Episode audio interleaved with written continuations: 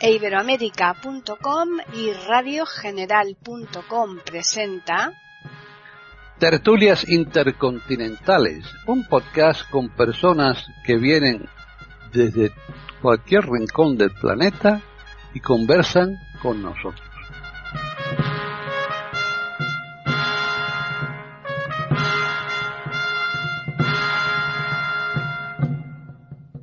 Bienvenidos un día más a Tertulias Intercontinentales, aquí en iberoamérica.com.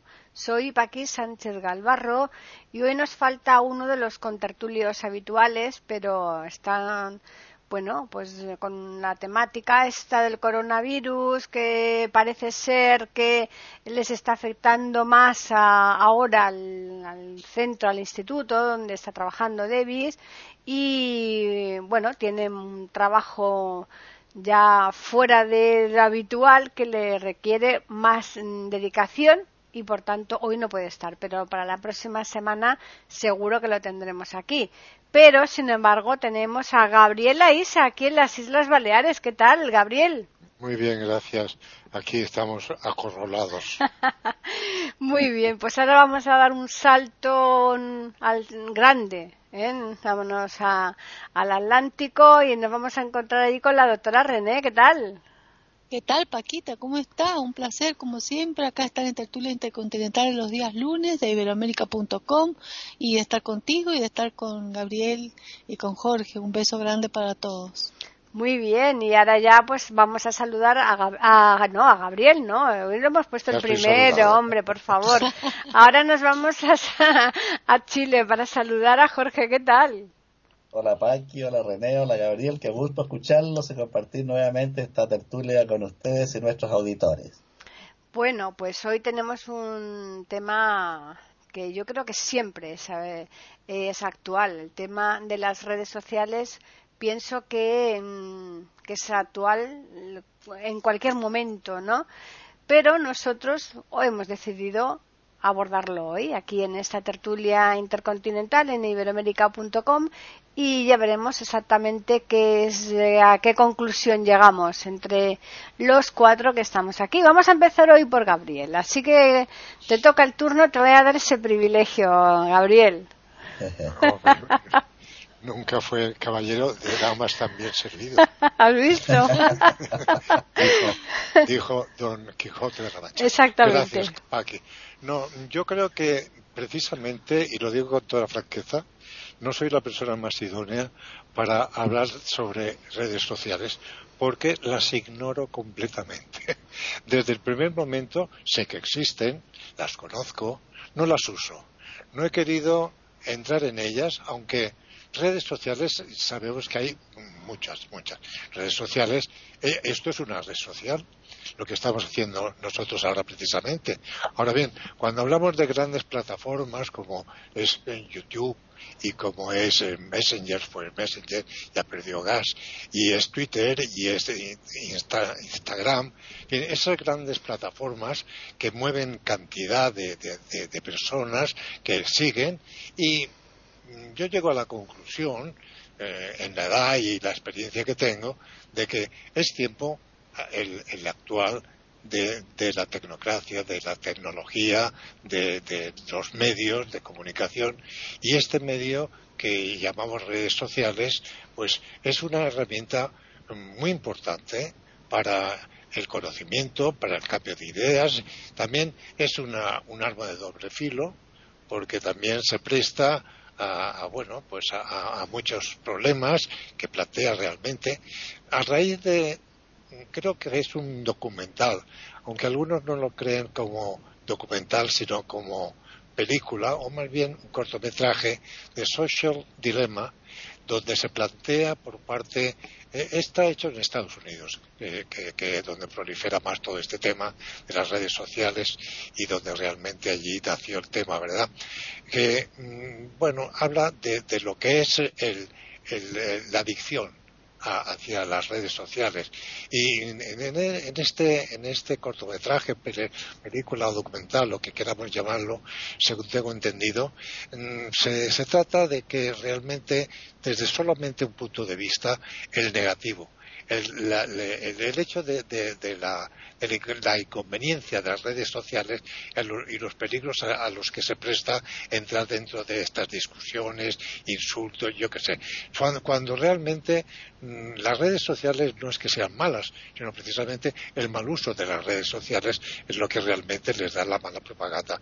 Yo considero, sin ya digo, emplearlas, no entro dentro de YouTube ni únicamente el Google, lógicamente, para buscar lo que realmente a uno interesa y considero que mm, es un arma, como digo yo, una herramienta muy válida y que es una lástima que no tenga un empleo, eh, como digamos, más eh, aséptico y que se preste a todas estas porque mm, se habla de que eh, los, los algoritmos no confundir con el, logaritmo, son términos eh, logaritmo o algoritmo y, son términos matemáticos. Los logaritmos son, al fin y al cabo, para definirlos y dar una simplicidad al término, es un conjunto de operaciones que llegan a un resultado es tan simple como eso. Los programadores son los que emplean estos logaritmos para, para eh, en fin, conseguir pues eh, plantear estas eh, redes y, bueno los, los fines a los que se proponen. En, definitiva, y para dar cabida a, los compañeros que puedan expresar sus opiniones, yo considero las redes, pues como siempre ha habido, la, comunicación válida, y usándola debidamente, pues es una, una, una, una gran un gran paso que da la humanidad para estrechar lazos y para, en fin, trasvasarse conocimientos y, que la ciencia progrese. Bueno, yo ahora le voy a dar paso a la doctora René, que me imagino que ella va a tocar casi con toda seguridad. A lo mejor me confundo, pero bueno, yo creo que no. Ella va a tocar la parcela, lógicamente, de la medicina, porque claro, las redes sociales también tienen ese, gran lado que, yo creo que es muy importante y el que quizás no se le dé la, la, importancia que, tiene, ¿no? que no, la atención que, debería, ¿no? Así que a ver qué nos cuenta la doctora René. Están escuchando tertulias intercontinentales en iberoamérica.com. Bien, muchas gracias Paquita. Sí, eh, en realidad eh, muy interesante esta temática eh, que creó tanta polémica en distintos países del mundo cuando eh, Netflix eh, sacó esa película que comenta Gabriel hablando mal del sistema de las redes sociales, generando la, disputa de que, por ejemplo, cómo puede ser que si algo, un producto es gratis, entonces uno es el producto, el usuario es el producto y la otra cosa es que habla de adicción. Entonces ahí genera, aparte de otros temas más que trata la, esta, documental, eh, la adicción eh, es cuando, o sea, cuando se es adicto a algo, es cuando se genera una dependencia eh, psíquica y física para que cuando se, después se suspende se produce una situación de, de, de daño o de alteración que, que se llama abstinencia. Eh, según algunos eh, expertos, eh, dicen que las redes sociales generan adicción, sobre todo hablemos más que nada de ciertos grupos etarios. Ustedes saben que los más mm, proclives a, estar dependientes de estas redes sociales como Facebook, Instagram, Twitter y todas estas cosas son los, los, los Google, YouTube son los, los jóvenes, es decir, los, los preadolescentes, adolescentes, este, los, los adultos jóvenes. La gente mayor es, este, lo usamos, ah, usamos las redes sociales mucho, pero más que nada para buscar información, para ver películas, buscar canciones más antiguas, comunicarnos con nuestros pares. Este, los niños los usan mucho en plataformas escolares. Eh, yo, yo diría eh, hay, muchas eh, documentales interesantes que se hicieron eh, rebatiendo, o sea, esta situación en contra del comentario de Netflix y otros a favor. Eh, en realidad yo pienso que, que, que no se puede decir que las redes sociales sean algo totalmente negativo. Como siempre y como todos los temas que hemos charlado nosotros, en, eh, que hemos puesto acá sobre la mesa, eh, los extremos son los, las dificultades y el hombre es el que genera la dificultad. La ciencia, que en este caso es la ciencia de la tecnología, de la cibernética, está, eh, es una cosa apasionante, me parece muy interesante, me parece magnífica, me parece maravillosa que el hombre, que los ingenieros sean tan inteligentes y hayan creado sistemas para que eh, muchos puedan comunicarse, puedan acceder a información, puedan calmar eh, situaciones de soledad. Fíjense esta situación de pandemia que estamos viviendo ahora a nivel mundial, como la, creo que ha sido una de las pandemias más grandes que que ha, que ha habido una historia, una de las más grandes, por la forma en que se está eh, tomando, sobre todo por la, por la implicancia que trae a nivel de lo sociocultural y económico en las distintas naciones. Y sin embargo, eh, eh, o sea, estas redes sociales están salvando un poco sosteniendo un poco esta situación, a mi criterio. Uno, por la información, otro, por la forma educativa, porque gracias a estas, plataformas que hay y a la información a la que se puede acceder, eh, muchos chicos en edad escolar, estudiantes de todos los niveles, eh, de todos los niveles, de los, niños, los adolescentes, los universitarios y los posgrados, se están haciendo todo este nivel de información y, y, yo pienso que lo importante aquí es que el hombre, perdón, el humano, eh, sepa manejar estos algoritmos. Estos algoritmos, comentaba Gabriel, eh, son muy interesantes. Fíjense que cuando yo, cuando antes que existiera el mundo informático, eh, nosotros, yo en medicina estudiaba con un sistema antiguo, le estoy hablando antes de la década de los 80, o sea, 60, 70, 80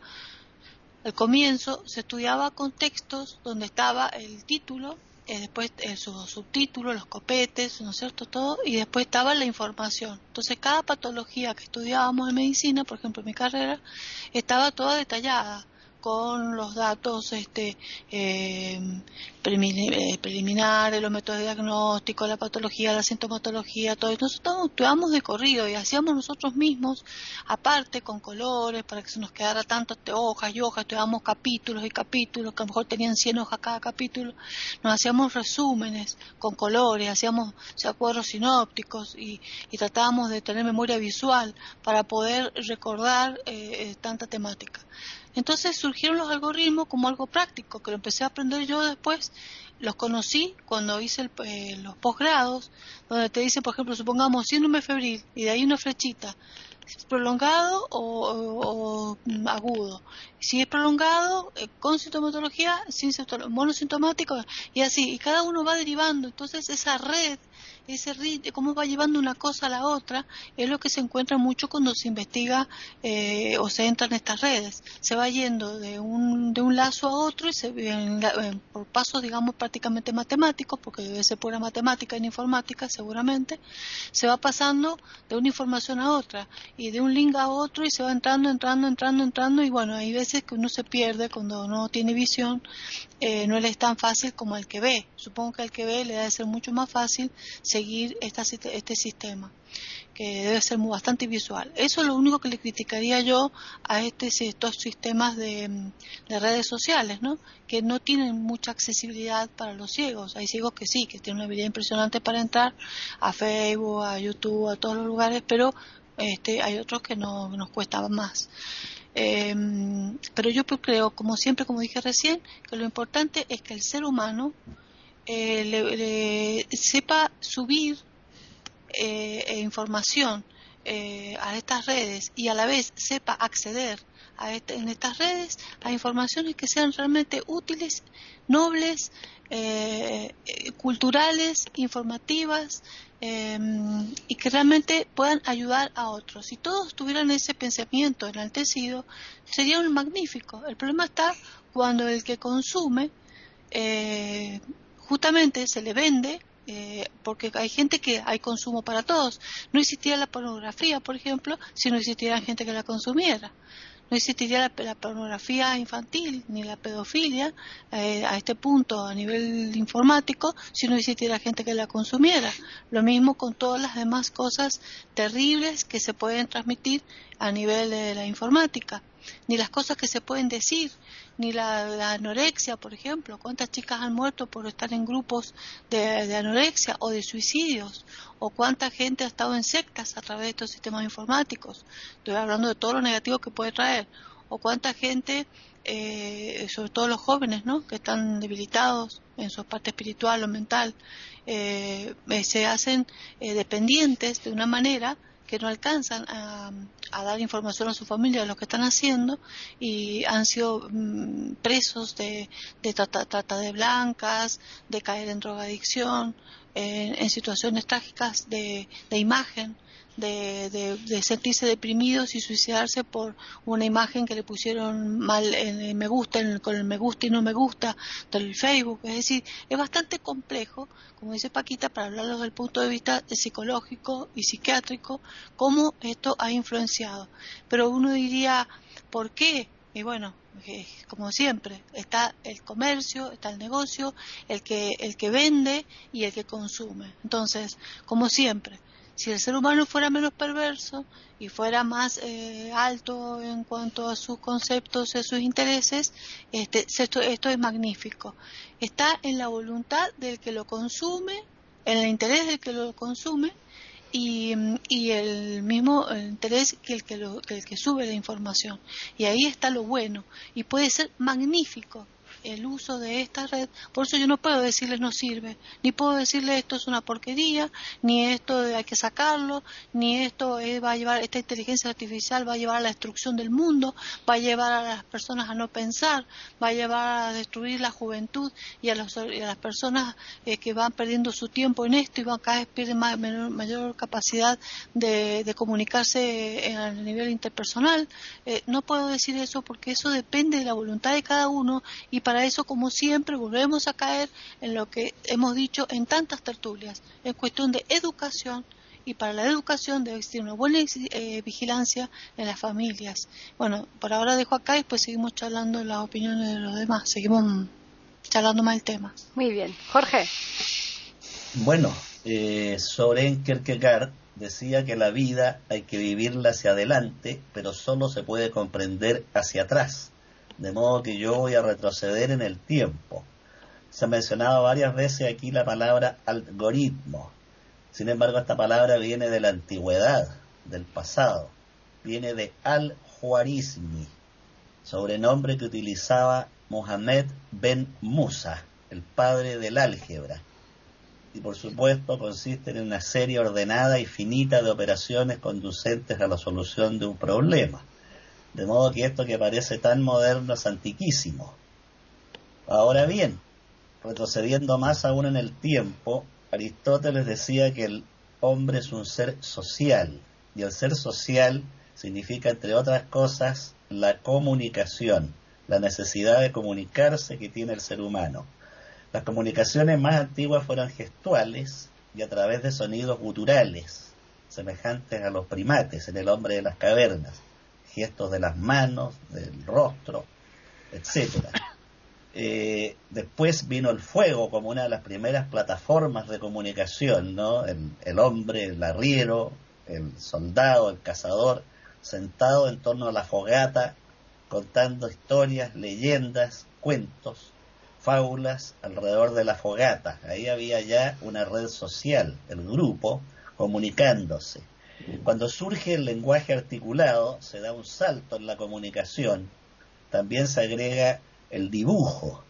En distintas grutas se han encontrado en el interior de los muros pinturas rupestres y dibujos en que el ser humano de la antigüedad expresaba su necesidad de comunicarse, de dejar una huella de su paso por el universo. Yo estuve aquí. Entonces podemos, con emoción, observar ahora que hubo seres hace miles de años atrás que pintaron un búfalo, un antílope en una gruta. Luego surge la escritura, escritura elemental, cuneiforme, en forma de cuñas, de dibujos, que se va plasmando en plantillas de barro, en láminas de plomo, pero siempre la necesidad de comunicar, no solo comunicarse cara a cara, sino dejar huellas de la existencia. Eh, está en el ser humano el decir yo estuve aquí, vean la gente del futuro, eh, ah, hubo antes que ustedes otros. De modo que este fantástico desarrollo tecnológico actual que nos parece tan sorprendente, no es el producto de un supergenio luminoso que de pronto nos sopló el conocimiento, sino que es el resultado de miles de años de trabajo individual y colectivo, anónimo y conocido, que se va sumando como una torta de hoja una capa sobre otra. Enseguida, el ser humano agregó formas tan antiguas como la danza, el arte, son formas de comunicación, son lenguaje. Después vino ya la escritura en papel y las primeras plataformas para expresar este lenguaje, además del barro, el plomo, fueron hojas de plantas, ¿no? La Biblia era una planta donde se escribía. Fueron los chinos los que inventaron el papel y empezaron a escribir en forma elemental sobre estas láminas de papel y se da un salto gigantesco cuando Gutenberg inventa la imprenta y entonces ya se pueden emitir folletos, revistas, periódicos, eh, eh, muy rudimentarios, pero se va dando a conocer el conocimiento. También tenemos el lenguaje Morse, un sistema de señales, siempre el hombre avanzando en el afán de comunicarse de cerca y de lejos. En la Edad Media se utilizaron las palomas mensajeras, allí comenzó el uso de las palomas mensajeras, pero antes el hombre utilizó las señales de humo, el sonido de los tambores para transmitir mensajes, según los compases, las tribus antiguas. Después del sistema Morse aparece el telégrafo, la fotografía, el teléfono, y así se va avanzando el cine, distintas plataformas que permiten mantener la comunicación. Luego aparecen ya el eh, fonógrafo, después la radio, hasta llegar al televisor y a los aparatos actuales modernos que conocemos. Todo eso, esto es el producto de miles de años de esfuerzo y de trabajo de miles de hombres y mujeres que han contribuido al desarrollo científico, no es algo surgido al azar. Ahora en las redes sociales hay que distinguir dos niveles, la red y la plataforma. La plataforma es el sustrato que permite contener y conducir la red. Por ejemplo, en el libro, la plataforma es el papel y la tinta, pero el mensaje es lo que leemos, lo que está expresado en las palabras. Entonces la plataforma es la ruta, el sostén de la comunicación y la red es el conjunto de contactos y relaciones entre sujetos. Esto es bien importante porque las redes pueden surgir en forma espontánea o en forma organizada. Por ejemplo, un grupo de amigos se reúnen y deciden establecer un grupo de WhatsApp para comentar, qué sé yo, les gusta la literatura medieval. Y deciden leer y comentar e intercambiar artículos, libros y estudios. Esa es una red. Pero también pueden haber redes mucho más organizadas, constituidas por empresas, destinadas a captar clientes para sus productos. Aquí ya es una red de enorme fuerza. En las redes sociales, el científico James Fowler, que se dedicaba a estudiar este tema, dice que afectan hasta el tercer grado. Es decir, si A y B son amigos y se comunican, y B tiene tres amigos, G, L y Z. Lo curioso es que el comportamiento de los integrantes de la red en que participa A y B van a afectar hasta el tercer grado, a L, G y Z lo van a afectar positiva o negativamente, porque en las redes se transmiten las emociones, se contagian. Se han hecho estudios que si uno de los componentes de la red empieza a engordar, va a influir hasta el tercer grado en que puedan subir de peso otros integrantes de la red. Esto lo ha estudiado James Fowler y otros científicos. Entonces es impresionante el efecto de la red, que contagia como un virus, ahora que hablamos de la pandemia. Se puede contagiar una depresión por la red, aunque parezca insólito. Se puede contagiar la tristeza o la alegría. De modo que el efecto multiplicador es asombroso. Por el momento voy a quedar aquí para profundizar en este tema dejándole la palabra a mis amigos. Sí, eso que acabas tú de comentar es tal cual. Aquí no hace mucho eh, teníamos unas elecciones generales, no estas últimas, sino anteriores, en donde parecía todo que se indicaba que iba a ganar un partido y por un Twitter que se eh, expandió como la pólvora eh, de forma inmediata cambió el signo de la, de, la votación radicalmente. Entonces es que es eso, ¿no? Que la, la, la tremenda captación que tiene de, de, poder mm, llegar a montones y montones de personas eh, en un instante, ¿no? Entonces, eh, todo eso da seguridad, hay, seguridad suficiente como para actuar. Mm, a ver, eh, Gabriel, ¿tú qué piensas sobre esto y sobre otras cosas que tú quieras opinar, evidentemente? Están escuchando tertulias intercontinentales en iberoamérica.com. Sí, Paqui. Realmente la, exposición que ha hecho Jorge nos da una idea muy precisa, muy bien argumentada, de cómo ha ido desarrollándose la comunicación. Efectivamente, el hombre necesita comunicarse y comunicar sus conocimientos a los demás y adquirir de los demás los conocimientos para lo que se llama el progreso. Si no, eh, seguiríamos en, la edad de piedra y nos tiraríamos los unos a los otros piedras y sería lo único que sabríamos hacer.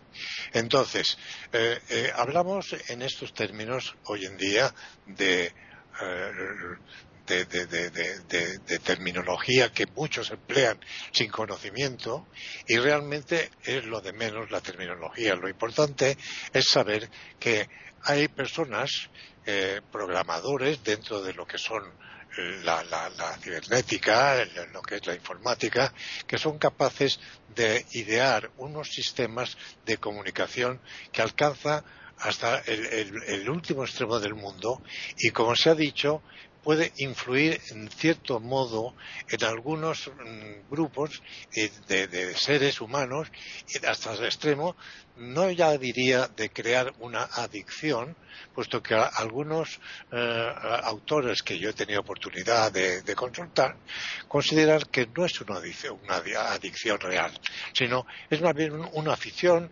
un, un entretenimiento, una necesidad de comunicación sin llegar al término médico tal vez eh, lo entendería mejor, lo explicaría mejor René lo que es la adicción porque eh, hemos de emplear el término adicción con cierto cuidado. La adicción eh, es, un, fenómeno que, que, supone un una enfermedad, mientras que las redes se pueden abandonar en el extremo de que cuando ya no interesa, por lo que sea, pues se abandona esa, esa red o esa comunicación y, a otra cosa. Entonces, realmente lo que sí importa es la participación en lo que es la comunicación de datos. Si uno tiene, como se ha dicho, una red porque le interesa la temática pues y llega a reunir un grupo de personas que son enterados o técnicos o, tienen conocimiento del tema, pues puede realmente hacer un bien enorme. También se, habla en estos términos de lo que es el peligro, más bien, diría yo, de que la, mira, yo recuerdo que hace ya, pero mucho tiempo, como mínimo 30 años, diría yo, que una sobrina mía que trabaja o trabajaba en el ayuntamiento de Palma, donde yo resido, nos dijo entonces que nos asombraríamos de todo lo que saben de nosotros en el ayuntamiento de Palma entonces. Entonces, a ese eh, aspecto quería yo referirme, lo que es la pérdida de, la, condición humana de que mm, te quedas eh, a través de estos eh, algoritmos, dicen algunos, que son como virus capaces de entrar en tu vida y absorberte incluso para mm, sacarte todos los conocimientos que son necesarios para la utilidad de alguien o algo. Entonces, todo eso mezclado hace pensar que todo ni es bueno ni es malo, sino simplemente es utilizable. Y, como se ha dicho y lo ha indicado René, eh, lo ideal, lo utópico sería que se fuera una herramienta utilizada para conseguir los fines útiles y, aptos. Pero, desgraciadamente, la condición humana nos lleva a que, en algunos casos que se conocen, pues se llega a, bueno, a, por ejemplo, la cuestión de la pornografía, que no cabe duda y hay que ser mm, pragmático, eh, está llena las redes de pornografía que como se ha dicho también, si no hubiera, si no hubieran, eh, eh, si no hubiera oferta o demanda, no habría oferta. Quiere decirse que todo tiene una justificación. Entonces, las redes sociales eh, se llaman hoy redes sociales cuando realmente esa comunicación, esa comunicación, como hemos visto, ha existido siempre con otros medios, pero el hombre precisa comunicarse y trasladar sus conocimientos a otros para que otros también puedan servirse de ello. Eh, piensa una cosa, Gabriel, que a través de los IPs de los ordenadores estamos totalmente expuestos, expuestos, ¿eh? ¿Quieres referirte a esto, no? Sí, sí, que es que nos tienen controlados totalmente. ¿eh? Porque... Estamos expuestos a entrar en nuestras vidas, en nuestro más íntimo, eh, y realmente estos son los, algoritmos. Hmm. Entonces, usando estos esos algoritmos, los programadores, haciendo una sucesión de, una secuenciación, llegan a un resultado que, que es, para que la gente lo entienda, un algoritmo es la multiplicación, por ejemplo, la división, la aritmética. Eh, es un resultado que, se entiende desde eh, eh, un multiplicador y un multiplicando a un resultado que es el producto. Hmm. Entonces, es pura matemática, pero los programadores que conocen bien su, su, profesión, pues llegan a conseguir pues esas plataformas para conseguir esos resultados que hoy en día vemos que están siendo el, pan nuestro de cada día, digo yo, ¿no? No, claro, pero por eso te digo que a través de los IPs, por ejemplo, los ordenadores, estas redes sociales saben perfectamente la localización, de dónde nos encontramos, toda la ubicación, porque te metes en el perfil tuyo, en, por ejemplo, en el Facebook, y te dice exactamente en qué calle vives y, y todo lo que, todas las cosas que tienes a tu alrededor, sin poner nada. A mí me ha llevado la atención porque yo no soy muy, muy especialista, que he hecho una consulta y de pronto me dice, me da la, la, hora, la, localización, las coordenadas, la, localidad donde resido, sin pedírselo. Mm. Me lo da como una secuenciación de mi pregunta a la, a, la, a la formulación que estoy mm. haciendo yo sobre un tema que no tiene nada que ver con lo que además se, se, me añade. Claro, exacto. Por eso te digo que, en fin, a ver, René, te toca.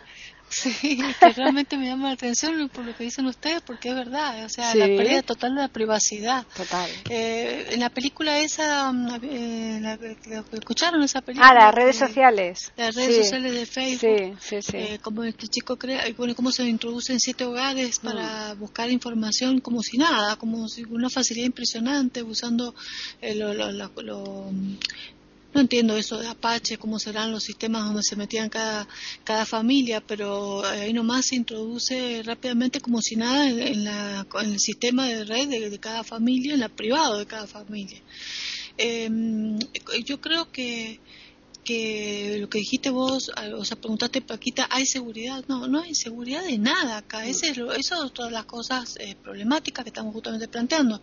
No tenemos privacidad, no es seguro, porque cualquiera puede hackear, eh, sobre todo gente que, que es más interesante. ¿no es cierto? Gente como tú, por ejemplo, Paquita, que tiene páginas, eh, gente que eh, a lo mejor quisiera, o alguien famoso, cuánta gente ha sido violada en sus en fotos que se han publicado por, Facebook fotos de privadas que la gente tenía guardada por eso dicen no guarde este fotos privadas en en sus computadoras o en sus ordenadores porque este, desnudas o, comprometedoras, porque después alguien puede hackear, si es una persona sobre todo conocida o importante, y puede eh, subir las redes sociales y comercializarlas o difamar o chantajear o todas las cosas. En realidad no es seguro en ese aspecto, en la parte de pérdida de privacidad, no es seguro con respecto a, eh, hay algunos este, mm, comentarios en contra, que dicen que eh, están, tanto nos conocen a todos que saben lo que estamos acostumbrados a preguntar, que conocen nuestros gustos, aunque seamos personas vulgares, no somos nada importantes, pero eh, conocen nuestros gustos, entonces a veces te dan la información en la contestación de lo que preguntas y la información que te interesaría o te podría llegar a gustar. Eh, Fíjense lo que me pasó los otros días y les cuento el ejemplo. Generalmente yo siempre estoy investigando y a raíz de todos estos temas que hemos estado desarrollando en Google, ¿no es cierto? Temáticas sobre esoterismo, sobre espiritismo, sobre este mm, tarot, sobre quiromancia, sobre todas las cosas así que, que siempre, cada tanto también voy mirando porque me gusta. Bueno, o sea que si, alguien, eh, como siempre consulta la misma red, se darán cuenta Google, a través, por ejemplo, de Mozilla Firefox o a través de Internet Explorer, se dan cuenta que siempre tiendo a lo mismo. Entonces, eh, pregunto los otros días, por a raíz de, una persona conocida que tiene un cáncer a células claras de riñón, pregunto detalles eh, de estadios del tumor, ¿no? para que de metástasis en qué estadio tenía que estar, porque no tenía esa información actualizada. Me pongo a buscar y me sale que en estadio 4, bla, bla, la metástasis, por supuesto, hígado, pulmón, hueso, todo muy, muy bien la información. Y de golpe me sale una cosa que me quedé sorprendidísima, que no es médico, por supuesto. Porque no es médico porque no está ni con casuística, ni con porcentaje, ni con una información eh, de, de, de, una fuente, sino que aparte dice solo como frase aislada. Hay casos que se conoce que pues, milagrosamente se han sanado eh, que se han sanado y han, quedado totalmente restituidos ad íntegro en la patología y ha quedado, ¿cómo va a quedar sana una persona que tiene metástasis en cerebro, en pulmón? Y me lo ponen así, quizás hay casos que se han sanado milagrosamente. Me cuento con esa frase ahí, como si, porque yo soy esotérica, al preguntar tantas veces sobre eso, me mandan eso que a mí me gustaría, esa información. ¿Entienden? sí, sí, totalmente. Es como que, es como que, eh, como que buscan el perfil que la persona tiene y te dan la información que, que quizás a esa persona le interesaría y que la cual podría aprenderse de eso si no tuviera la inteligencia suficiente para darse cuenta que no puede ser real o no podría ser lógico, que no tiene una fuente, una buena base eh, para decir eso, o sea, de una fuente médica importante o de una revista importante eh, que realmente tenga valor eh, si yo fuera ignorante, por ejemplo, y me, creyera eso, eh, cosas así. Entonces, está, eh, ahí está el problema. Entonces, por eso no es seguro, Paquita, no es mm. seguro porque no todo el mundo tiene el mismo coeficiente mental, no todo el mundo tiene la misma información ni la misma formación en cultura, este, no todo el mundo tiene la misma situación. Entonces, los chicos, los jóvenes, los que son más dúctiles, que están buscando eh, eh, orientación, que tienen poca guía, que no tienen una mm, formación firme en el hogar, porque las padres trabajan, porque no están, por lo que sea y todo, son las mayores víctimas, las personas débiles, las mayores víctimas que pueden ser llevados fácilmente a informaciones incorrectas. No encuentro ninguna seguridad en esta red. Por eso les digo, si el hombre fuera menos perverso y menos interesado y menos comercial y no hubieran tantos consumistas, también y no hubieran tantos vendedores también para todo detrás de todo esto, esto sería interesantísimo y sería buenísimo, porque alcanzamos todo tipo de información. Uno se informa de lo que quiera a través de Internet. Es maravilloso, pero a la vez dentro de lo maravilloso es peligroso. Y si bien no, no produce adicción, porque no creo que exista una, una, una abstinencia frente a esto, ni creo que sea una cosa que dañe la neurona físicamente. Sí me parece tóxico en cuanto a trastornos de comportamiento y conducta. Sí me parece que puede crear trastornos psicológicos en muchas personas que se, generan, se hacen dependientes de este sistema y están horas y horas y horas quitándole actividad, eh, o sea, tiempo a su cuerpo más saludable para hacer actividad física, para eh, estar, eh, charlar con otras personas, pero interactuar tete a tete, o sea, en forma más directa, que es más importante que a través de una red social, le quita tiempo a la familia o a los hijos, o a sus quehaceres, o a su aseo personal, o qué sé yo, se puede hablar de muchísimos casos más, o a sus estudios, si es un estudiante. Entonces, ahí está la cuestión, como siempre cómo encontrar el equilibrio, cómo encontrar información que sea realmente importante y valedera y veraz, cómo este, eh, subir información útil. Si es en el plano artístico, que sea eh, música o arte, es hacer un bien al otro. Si es subir información, información literaria que puede ayudar a otro, me parece maravilloso. Ahora, el que sube cosas perversas, el que sube información, imágenes, videos, eh, cosas que son dañinas, y hay gente que está del otro lado para consumirla, ahí está el peligro. Entonces, no hay seguridad, Paquita, ¿no? Eso es lo, que, lo peligroso de esto. otra cosa que quería decir era con respecto a lo que dijo Jorge. Jorge dio un panorama pero muy bonito y muy interesante del proceso evolutivo del hombre a través del proceso de comunicación. Pero si ustedes se ponen a mirar en esta línea del tiempo, eh, todos estos tiempos que han ocurrido desde el comienzo, del, fuego, de la edad de piedra, de todo, todo, todo, lo, todo lo que fuiste comentando, las cuevas, todas las cosas, han pasado milenios, milenios, milenios. Y todo esto que estamos viendo ocurrió en los últimos 100 años. O sea, y por decirle los últimos 50 años. O sea que yo creo que en los últimos 100, 200 años la humanidad ha logrado lo que no logró en milenios. Por no decirte muchos miles, por no decirte millón, porque hay gente que dice que más de millones de años el hombre. Eso no se sabe. Entonces, eh, eh, eh, es como que todo se aceleró ¿Se han dado cuenta ustedes de qué manera se aceleró en los últimos 50 años? Y, cómo... y, y, imagina, y más con la inteligencia artificial, imagínense este, lo mismo en la parte médica, con la parte genética. ¿Cuántos años estuvieron para que Pasteur descubriera la bacteria y se descubriera recién a fines del año eh, del siglo XIX y ahora de golpe estamos ya con la manipulación genética de menos de 100 años? O sea, les quiero decir que, el mundo ha dado un vuelco como una tortilla totalmente eh, en, muy poco tiempo, al lado de los miles de años que la humanidad existe sobre el planeta. Esto también me llama la atención. No sé, bueno, lo dejamos acá.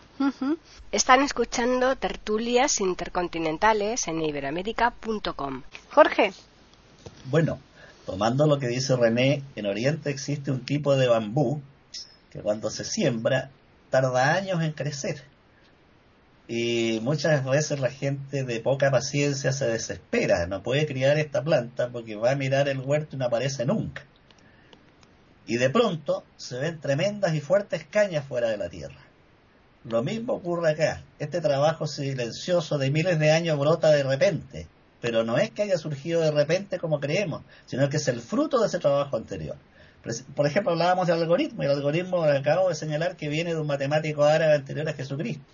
O sea, ese, ese concepto que está en la base de, las redes digitales es antiquísimo, pero ahora produjo este efecto, porque viene desarrollándose. Entonces, es lo mismo que cuando uno va a una comida, ve un plato exquisito, todo maravilloso, pero no tiene idea del tremendo trabajo que hizo la dueña de casa detrás, que tomó horas, ve el resultado nomás. Entonces, ahora estamos viendo resultados de milenios de trabajo. Pero por supuesto que sin ese pasado de milenios de trabajo esto sería imposible. Quiero detenerme ahora en otra cosita. Aquí en Chile, el domingo 25 tuvimos un plebiscito para votar a favor o en contra de la redacción de una nueva ah, constitución. Y esto provocó una efervescencia extraordinaria en las redes sociales a favor y en contra, con insultos, explicaciones, lo que ocurre siempre, ¿no? La pasión desatada de las masas. Pero ocurrió algo también que influye en las redes sociales, al presidente del Partido Socialista le amenazaron a sus padres de muerte. Y apareció en las redes la fotografía de sus padres, la casa, la fotografía de la casa y la dirección y todos los detalles domésticos. Este pobre hombre estaba desesperado. Y eso en las redes sociales. Entonces ahí se ve la fuerza de las redes, para bien o para mal, de lo que pueden hacer. Voy a dedicar unos breves minutos ahora a lo que se llama el factor Flynn a lo mejor si es palabra inglesa sería el factor flying.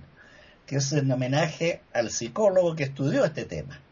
Mm. Se venía observando que de padres a hijos la inteligencia venía experimentando una evolución, un desarrollo ascendente, de modo que generaciones posteriores mostraban mayor desarrollo intelectual que generaciones anteriores. Pero ahora se está observando que esto se está invirtiendo y que los hijos están siendo menos inteligentes que los padres.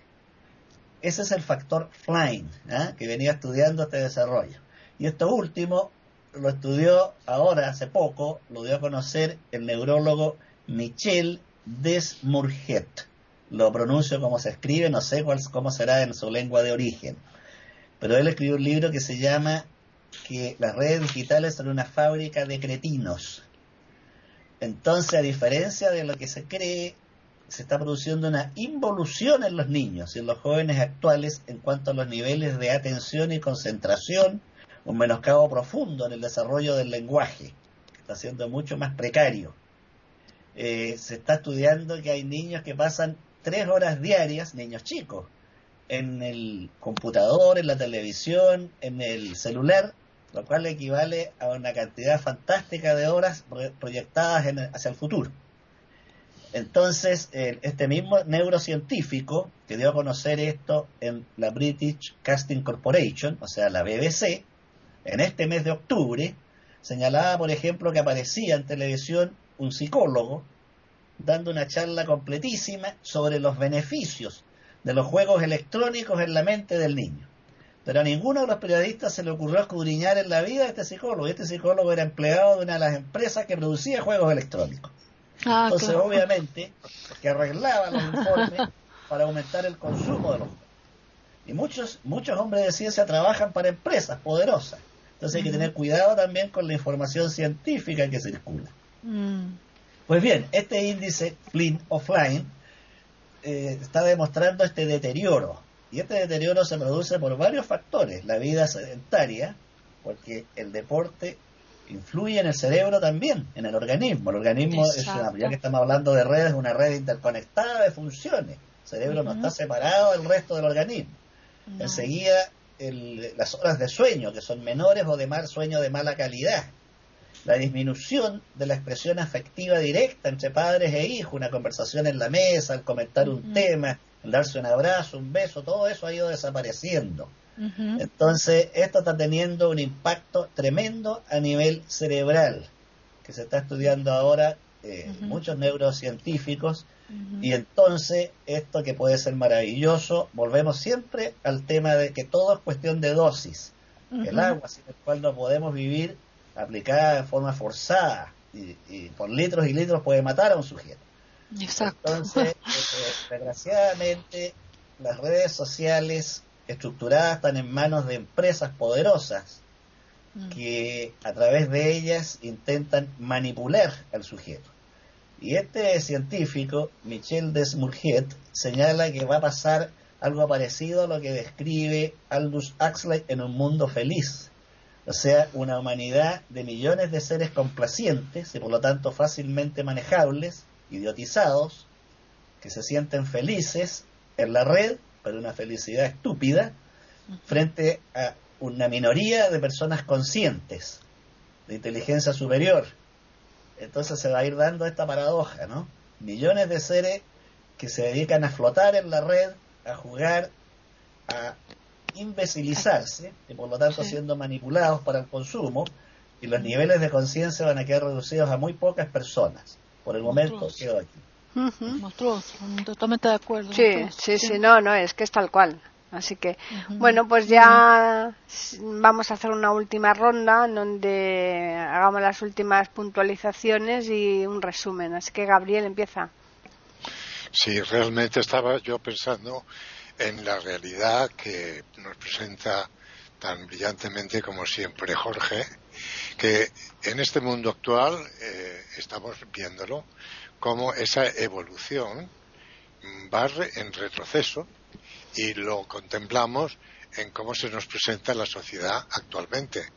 Quiero decir con esto que nuestras generaciones tenían un objetivo de perfeccionarse en el conocimiento de las artes, de las letras, de la ciencia.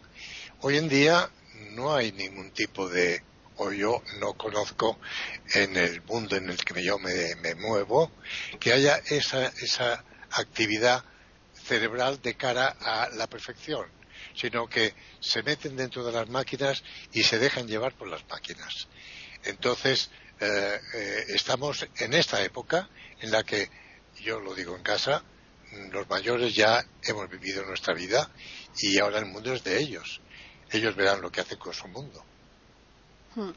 Sí, porque es que efectivamente eh, esas maquinitas y esa cantidad de horas que, se está delante mm, de esas maquinitas, al final eh, la mente no, no, no, no, no actúa, se deja llevar por lo que la máquina le está diciendo, con lo cual de ahí no me extraña que eh, haya bajado el, el nivel eh, cultural y, cualquier nivel en, en, los chavales de hoy día. ¿eh?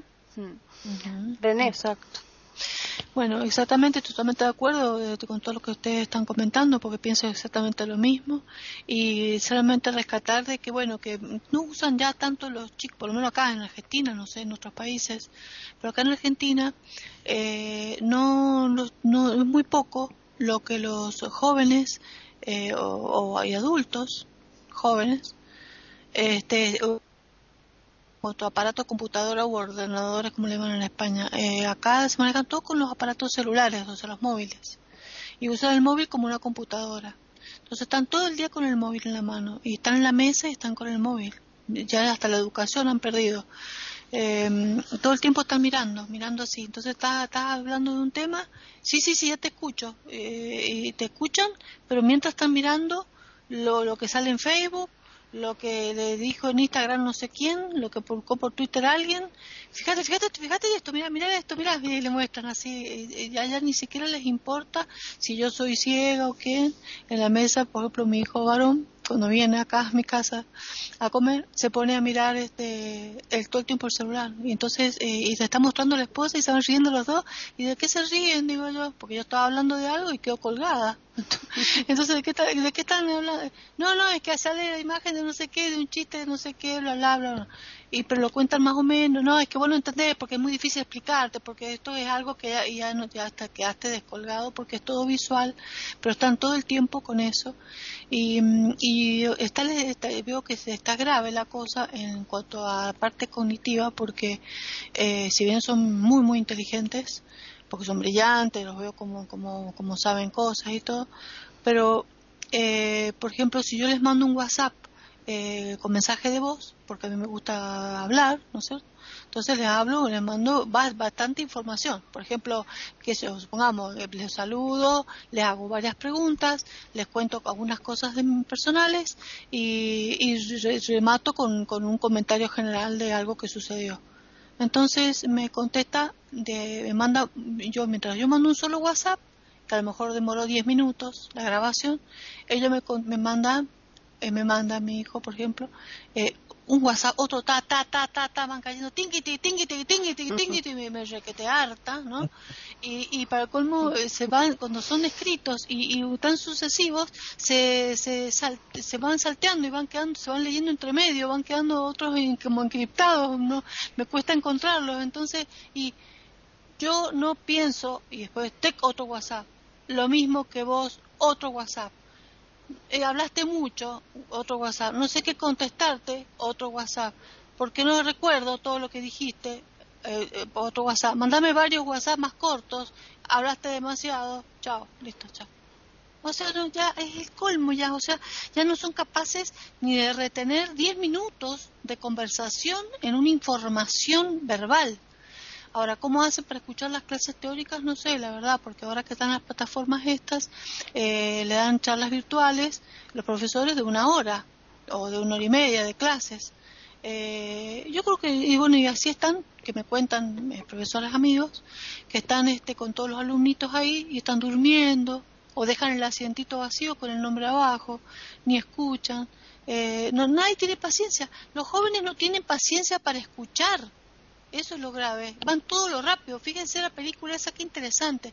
Ustedes ¿Ustedes analizaron bien el aspecto de esa película que el chico que crea el Facebook, y eso que eso ocurrió hace 17 años atrás, eh, la mentalidad que tiene, la taquipsiquia que hay, la mentalidad toda rápida, todo tiene que ser a velocidad, todo es rápido, todo lo van calculando, no, se detiene a pensar mucho, todo actúa por... Está bien, el chico tiene que tener un coeficiente de 200 porque se ve que es brillantísimo, pero a la vez, eh, mientras va contestando dos o tres cosas a la vez, como si varios, varios sectores del cerebro funcionaran al propio tiempo, sin embargo, yo veo que eh, esa velocidad eh, mm, va, con, va, con, una inteligencia superior, va acompañado de una falta de análisis eh, introspectivo, una falta de análisis este, empático, una falta total de sentido eh, de, mm, es muy psicopático porque no piensa en lo que va cómo va a repercutir en el otro si va a afectar emocionalmente a las chicas si va a afectar emocionalmente a otros no le importa robar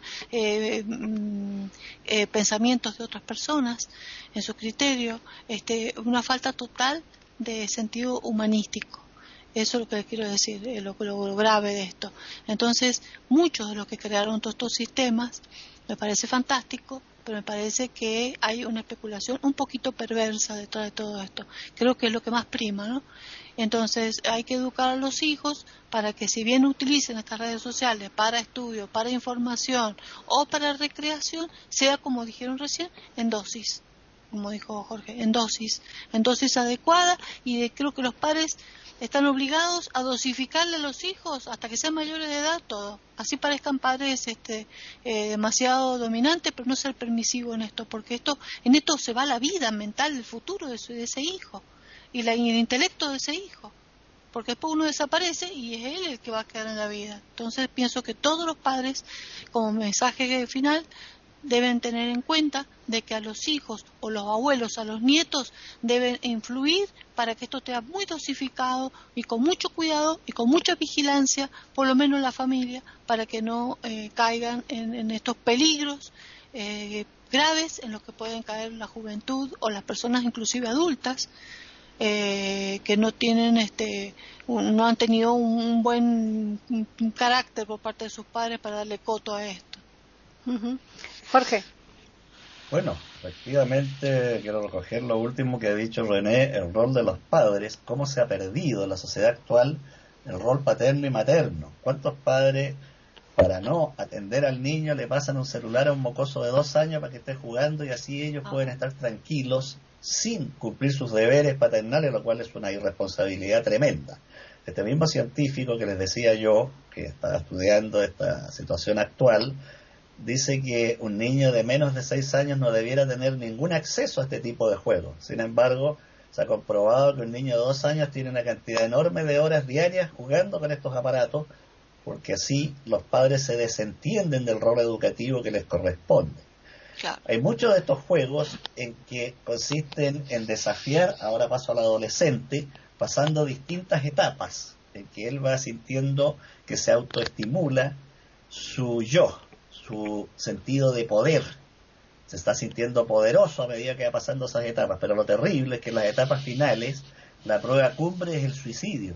Y, han habido adolescentes que se han suicidado para cumplir las etapas del juego. Entonces también ahí hay un rol perverso en esta situación.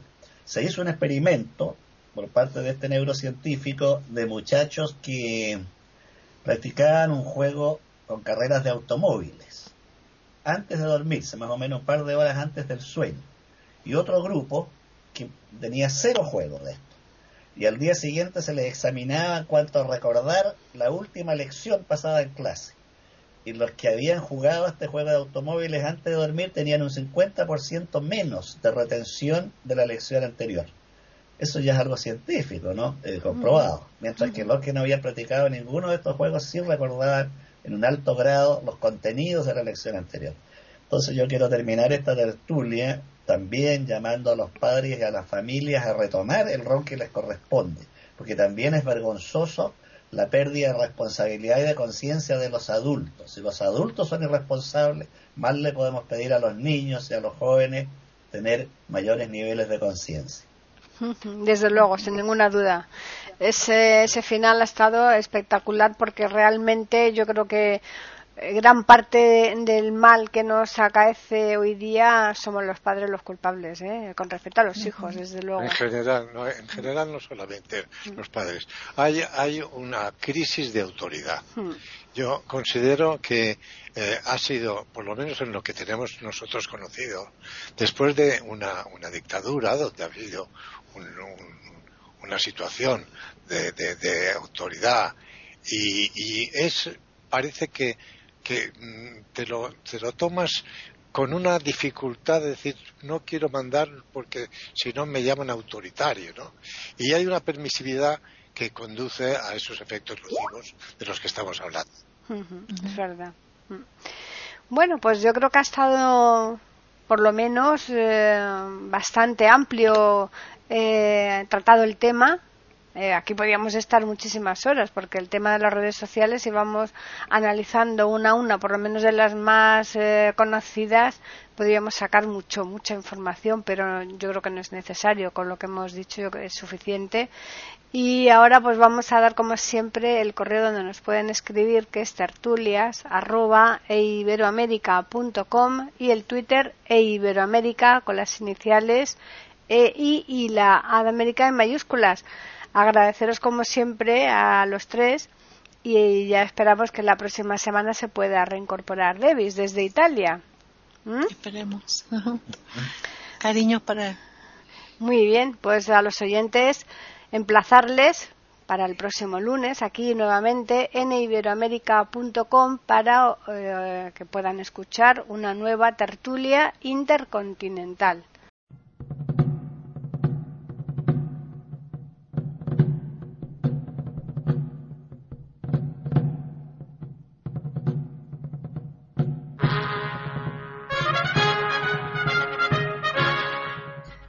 Acabamos de ofrecerles el podcast de tertulias intercontinentales.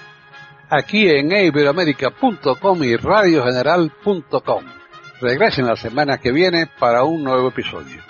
Hasta la próxima semana.